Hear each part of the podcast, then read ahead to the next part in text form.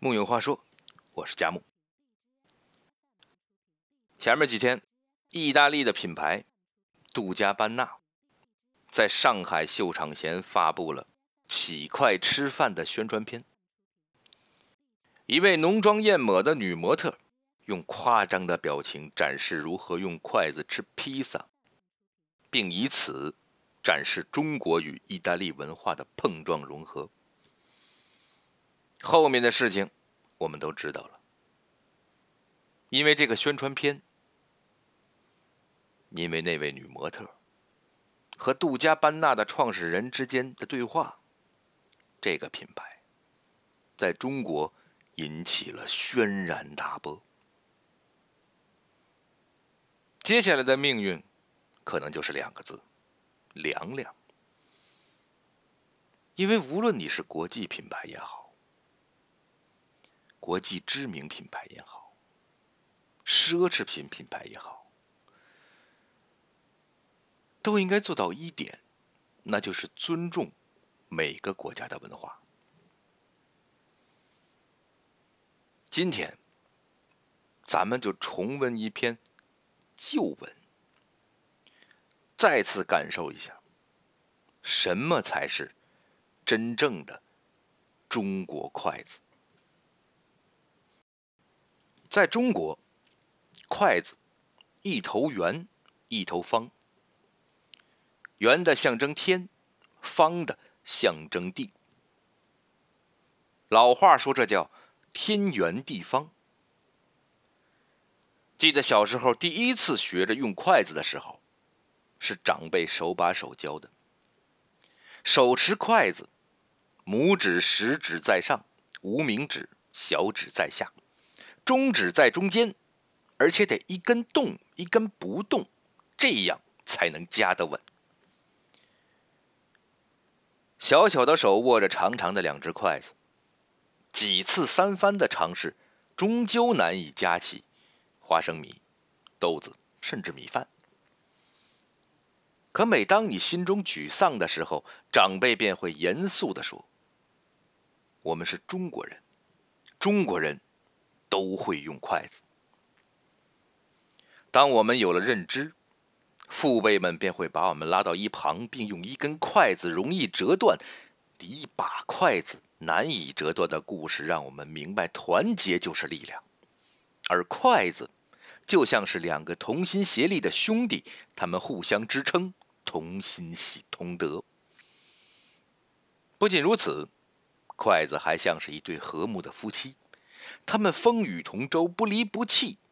父辈人常说，做人就像筷子一样。再后来，每当筷子摆上桌面准备吃饭的时候，在大家族里，长辈若没有先动筷，小孩是绝对不能动的。这是对长辈的尊敬。吃饭的时候，更是不能把两根筷子插在米饭上，因为这是祭奠过世的人。才会摆的，也不能用筷子叮当的敲着碗呢、盘子啊，这是乞丐才做的事儿。夹菜的时候，也不能只夹一个盘子的菜，更不允许站起来夹长辈面前的菜。那时吃饭有吃饭的规矩，做人也有做人的道理。每当家族里的长辈拿起筷子，喊一声“开饭了”。小辈们才能跟着一起拿起筷子。一顿饭后，长辈们落下筷子，我们也就规规矩矩的把筷子整整齐齐的摆放在桌面。直至我们长大，这种老规矩便成为了生活的一部分。我们也渐渐明白了一种叫做礼的东西，而这种东西已经伴随了中国人三千多年。每当过节团圆的时候，中国人会一家人围在一张桌子面前，摆好碗筷。开饭时，长辈夹起一个鸡翅放进孙子的碗中，念叨道：“展翅高飞。”小孩感恩，起身夹起一块鱼肉放到长辈碗中，大声回应道：“年年有余。”其实这是含蓄的中国人对彼此爱的表达，而这一切都离不开。一双筷子。多年来，总忘不了小时候回家吃饭的场景。那个时候，肉很少，父母在吃饭时总不忘把盘子里的肉挑出来，夹到我的碗里。可当我问他们为什么不吃时，他们总会说：“吃饱了，你多吃点这样的故事，我想你也经历过。等我们。长大之后，缓过神来，才明白那一双筷子里面藏着的深深的爱意。时至今日，父母亲也总是不忘把盘子里的肉夹到孩子的碗中，即便几番推辞，也拗不过他们的固执。而此刻内心总是五味杂陈，难免会大口用筷子猛拨一下。把口里的饭菜塞个饱满，并攒着一脸幸福的滋味，望着他们用力的说一声：“好吃。”是的，可能每当你拿起筷子，就会想起父亲对我们的敬辱。做人要像一双筷子，拿得起，放得下。出门在外，人生地不熟，最亲切的话莫过于多一个人，多一双筷子。一双筷子让我们明白什么是吃饭的规矩，什么是做人的道理，什么是人与人的血脉亲情。中国人总会将一些道理藏在一件平凡无奇的物件里，并延续着对世界和人生特有的感知。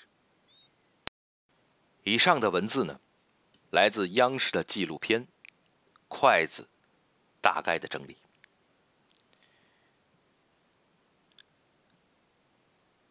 其实啊，筷子拥有三千多年的历史，而现在在世界上使用筷子的人多达十八亿。这么一件小小的物件。绝不仅仅是一个小棍子形状的餐具这么简单。千年之前，筷子便随着中华文化一道，在东方文明世界生根发芽。食与言，文与思，正是认同与融合所带来的润物无声的文化浸染。文明多姿，世界才能多彩。差异所带来的文化张力别有韵味。中华文化也始终以独具魅力而开放的姿态屹立于世。而须知的是，对于每一种文化，它的认同者都存有底线，这条底线不容被挑战。无论东方还是西方，木有话说，我是贾木，咱们下回。接着聊。